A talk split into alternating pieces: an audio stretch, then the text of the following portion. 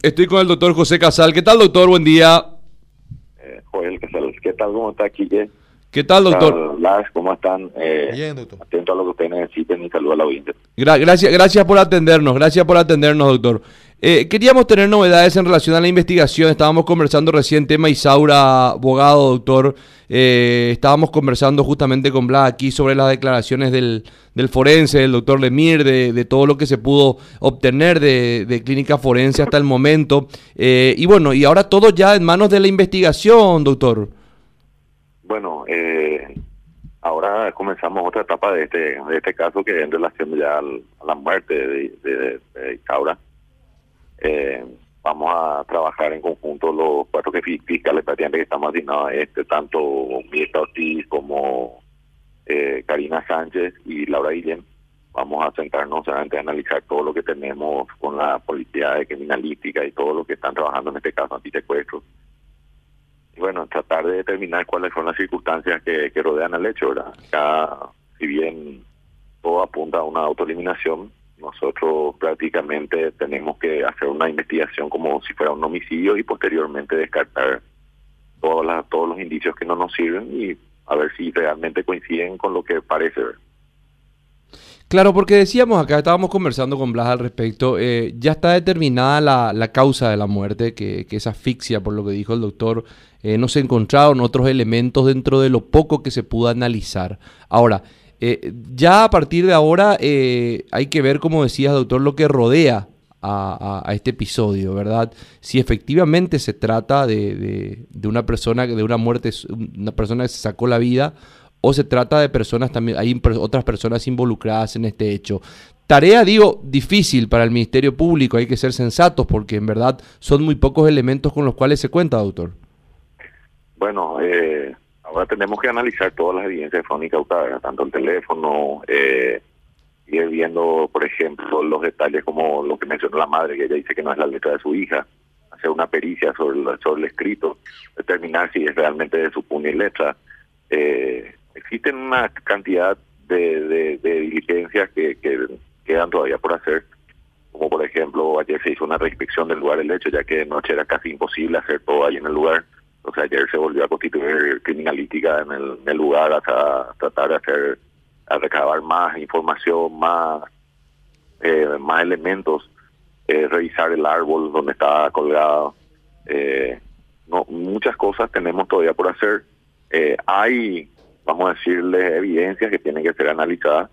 Y bueno, en base a lo que tenemos, nosotros no podemos hacernos rumores o lo que solamente vemos. Tenemos que hacer todo lo vamos a decirle, técnicamente posible como para poder determinar si es así como, como parece, como te dije, eh, ya que la madre dice que se apunta a que le, le mataron a la chica, nosotros tenemos que darle toda la toda la seriedad posible a esta investigación y tratar de, llegar a lo que lo que realmente pasó.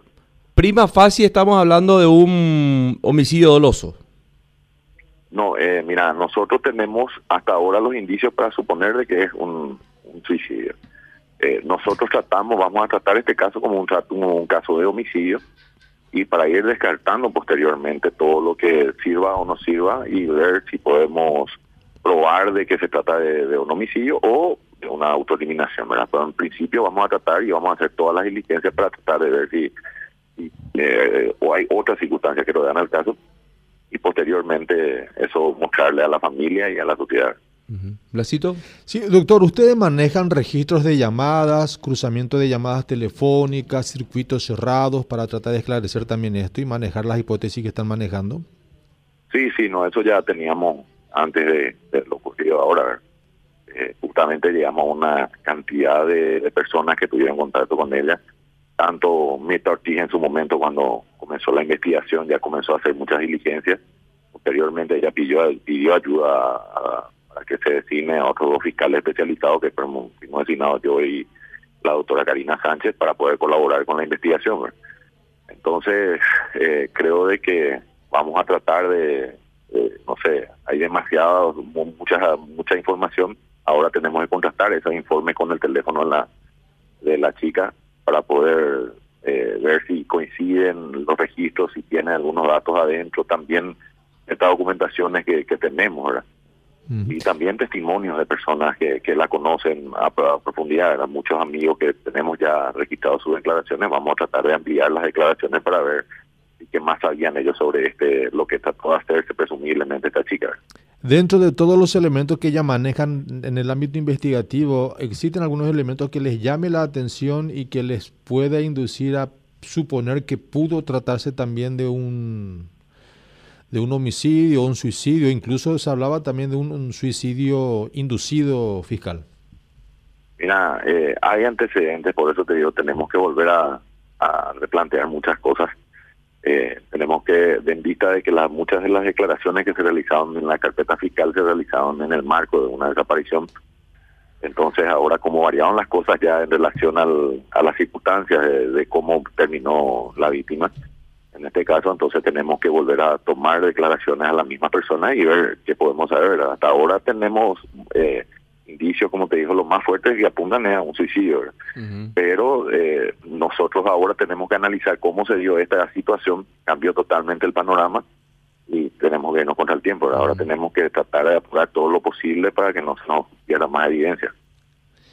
Doctor, eh, a ver, saliéndonos un poquito del tema puntual, recién hablábamos con una persona de nombre María Eisenut, que es familiar de una familiar de una persona desaparecida, madre de una chica que desapareció en el año 2007 con 14 años, y nos comentaba justamente la historia, ¿no? Por todo lo que había pasado desde el año 2007 hasta la fecha en busca de, de su hija, eh, que a los 14 años desapareció y nunca más se supo absolutamente nada.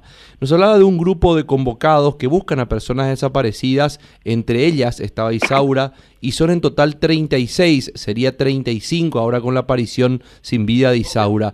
¿Qué pasa en estos casos, doctor? ¿Cómo, cómo se manejan estos casos, digamos, de personas desaparecidas con el correr de los años? Bueno, en, en mi caso yo no, como te digo, no tengo conocimiento profundo sobre eso, sobre las 36 personas, sí, de, tres causas que prácticamente fueron asignadas a mi unidad, que son la de Isaura, que ya por lo menos tenemos donde, que como terminó, tengo el caso de Diana, el caso de, de Ita, y tengo el caso de un señor que se llama Atanasio Ferreira, que es de Itaguarda, también desapareció sin dejar rastro. Entonces, lo que se hace en este caso, nosotros estamos realizando diligencia a medida que van apareciendo tenemos un contacto permanente con la familia hasta la fecha y nada, tratar de hacer de, la información que va surgiendo, vamos a vamos realizando procedimientos. Ayer hicimos, por ejemplo, también, anteayer también hicimos procedimientos en el caso de Atanasio Ferreira, un señor que desapareció hace dos años. Eh, seguimos buscando, eh, eh, no no cerramos las investigaciones, siempre a la par que buscamos uno, también buscamos información sobre otro. es un trabajo delicado porque muchos datos no tenemos eh, a medida que pasa el tiempo, más también se vuelve difícil la búsqueda. Pero bueno, tenemos la esperanza de que en algún momento vamos a calzar por una, una información que nos va a llegar a encontrar a estas personas que estamos buscando. Definitivamente el tiempo va enfriando y alejando eh, todo tipo de evidencia. Ahora, en el caso de Atanasio, que se llevaron a, cabo unos procedimientos importantes de, gran magnitud en el transcurso de estos días, ¿qué se puede, qué se pudo haber? ¿Se encontró algo, doctor? No, y estamos tratando de los datos que van surgiendo de testimonios. Eh, mira, acá cuando se trata de este tipo de hechos, eh, tiene mucho que ver, eh, vamos a decir, la participación de los familiares y de los allegados. Si bien nosotros tenemos miles de casos, la familia se dedica prácticamente única y exclusivamente a tratar de conseguir información sobre sus familiares desaparecidos. Entonces nosotros prácticamente con el contacto permanente que vamos teniendo también vamos, ellos van buscando información, aparecen informaciones y bueno, y hacer nuestro trabajo de tratar de, verificar si son reales o no. Yo creo que la policía del Departamento de Antisecuestro de Personas eh, toma con muchísima seriedad estos casos y, asignan personas prácticamente exclusivamente a esto, como lo hizo en este caso de Isaura, como lo hizo en el caso de Dayana y también en el caso de, Atanasio Ferreira. Eh, es cuestión de poner, si, si tenés el contacto con la familia, sí o sí vas a estar pendiente a la a la, investigación porque también eh, ellos exigen resultados y ellos están prácticamente abocados en un 100% a eso. Nosotros le apoyamos y verificamos todos los informes que ellos nos dan. Ahora, en el, caso de Dayana, ¿qué tenemos, doctor? En este caso también estamos en una etapa donde ya tenemos que analizar todas las pruebas que estamos teniendo. Yo creo que con la colega de Isi Sánchez y Lorenzo Lecano estamos tratando de cada uno de nuestros de nuestro punto de vista analizar otra vez para ver qué evidencias más podemos estudiar como para poder hacer otro trabajo ¿verdad? también le tenemos a la policía de homicidios que está trabajando arduamente ya que el tiempo en este caso también como los otros corre contra el tiempo va contra nosotros. Entonces tenemos que agilizar todo lo que se puede eso es lo que estamos haciendo y es un trabajo muy difícil sinceramente con la carta de información eh, es tratar de buscar otra vez dentro de lo que ya tenemos, sacar otra vez algún dato que nos pueda servir. Minuciosamente se tiene que revisar entonces todos los datos que tenemos.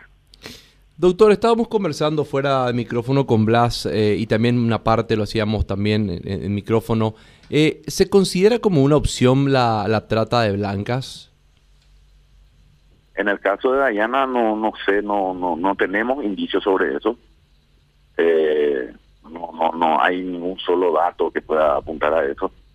Como te digo, las evidencias llevan a de que hubo también un, vamos a decirle, una suerte de desaparición forzosa prácticamente, en relación a de que esta ya tenía ciertos problemas con una persona, entonces nosotros tenemos que tratar de, llegar a eso. Hasta el momento tenemos solamente violencia familiar que existía en su ámbito familiar y lo que queremos saber es si es que esa violencia familiar tuvo un desenlace fatal. ¿verdad? Eh, lo que presumimos por las evidencias que estamos teniendo, de la sangre encontrada en la casa y mañana. Sí, porque si uno se, se, pone a, a, a, pensar en todas las hipótesis, eh, uno puede determinar en varias, ¿no? Porque más allá puede, puede ser una persona que haya sido privada de su libertad, eh, podríamos hablar de una persona que se haya querido ir de, de, su vida cotidiana, que haya salido del país, que hoy por hoy continúe con vida, que hoy por hoy esté sin vida. O sea, son varias, el escenario pues muy de un amplio espectro, digamos. ¿no? Claro. Este tema de la trata de blancas, por ejemplo, Kiki, doctor, eh, si bien es cierto, si es que no se cuenta con los elementos para suponer que pudo haber sido víctima de tratas de blanca, pero de cualquier manera me imagino que tampoco se descarta, porque esa es una realidad que existe no solo en Paraguay, sino en todas partes del mundo y la complicidad por parte de las autoridades para que este negocio pueda seguir vigente eh, es real también. Ustedes cuando hacen una investigación de personas desaparecidas y no encuentran absolutamente nada, ningún tipo de indicio de dónde está, de si está viva, de si está muerta, no tienen absolutamente ningún elemento y pasa el tiempo y pasan los años, ¿ustedes llegan a evaluar esa posibilidad de que podría haber sido víctima de trata de blancas? Bueno, en realidad cuando cuando ocurre este tipo de de trata de mujeres eh, es una de las posibilidades, por eso justamente se hace un pedir informe, la policía está realizando todas las tareas como para poder eh, recibir colaboración de otras de otras instituciones, ya sea nacional, a nivel nacional e internacional. Pero, como te digo, eh, los indicios son los que a nosotros nos mueven. Hasta ahora tenemos eh, ciertos datos de que, que, apuntan hacia un lado, para eso la policía yo creo que realiza un buen trabajo en esto. Eh, la policía de secuestro es muy profesional en relación a eso, por supuesto. En este caso de, Isaura, por ejemplo, sí se recibió por, por la información que teníamos en un momento por parte de los familiares, eh, prácticamente con la madre, por a través de la madre y otra persona, entonces se, agregó a la investigación a la, fiscal que es especializada en este tipo de hechos, que es Karina Sánchez. Pero si bien eh, en este caso de Dayana en específico, seguimos buscando vamos a tratar de llegar al, al hecho. Es muy complicado porque prácticamente también no tenemos muchos rastros, solamente tenemos de que ella era víctima de violencia y ver qué es lo que cuál fue el desenlace, ¿verdad? también tenemos la presión de la familia que, que nos está, nos, ellas también piensan de que tuvo un desenlace fatal, ¿verdad? Bueno, doctor, muchísimas gracias por su tiempo y vamos a seguir conversando probablemente. Ella, muchas gracias y buen fin de semana. Bueno, eh, yo me despido también y quisiera dar todas las garantías que este caso va a ser realizado, este y los otros casos van a ser realizados siempre con la mayor prioridad para nosotros. En este caso de, Isaura, por ejemplo, yo confío plenamente en que mis colegas, tanto Mieta Ortiz como Karina Sánchez y Laura Guillén, van a poner su mayor esfuerzo como lo hicieron durante todo este, toda esta investigación. Y bueno, eh, vamos a tratar de llegar a lo, lo ocurrido. Un placer y cuando necesiten estamos atentos. Ojalá así sea, doctor. Un abrazo, gracias. hasta luego. Hasta luego.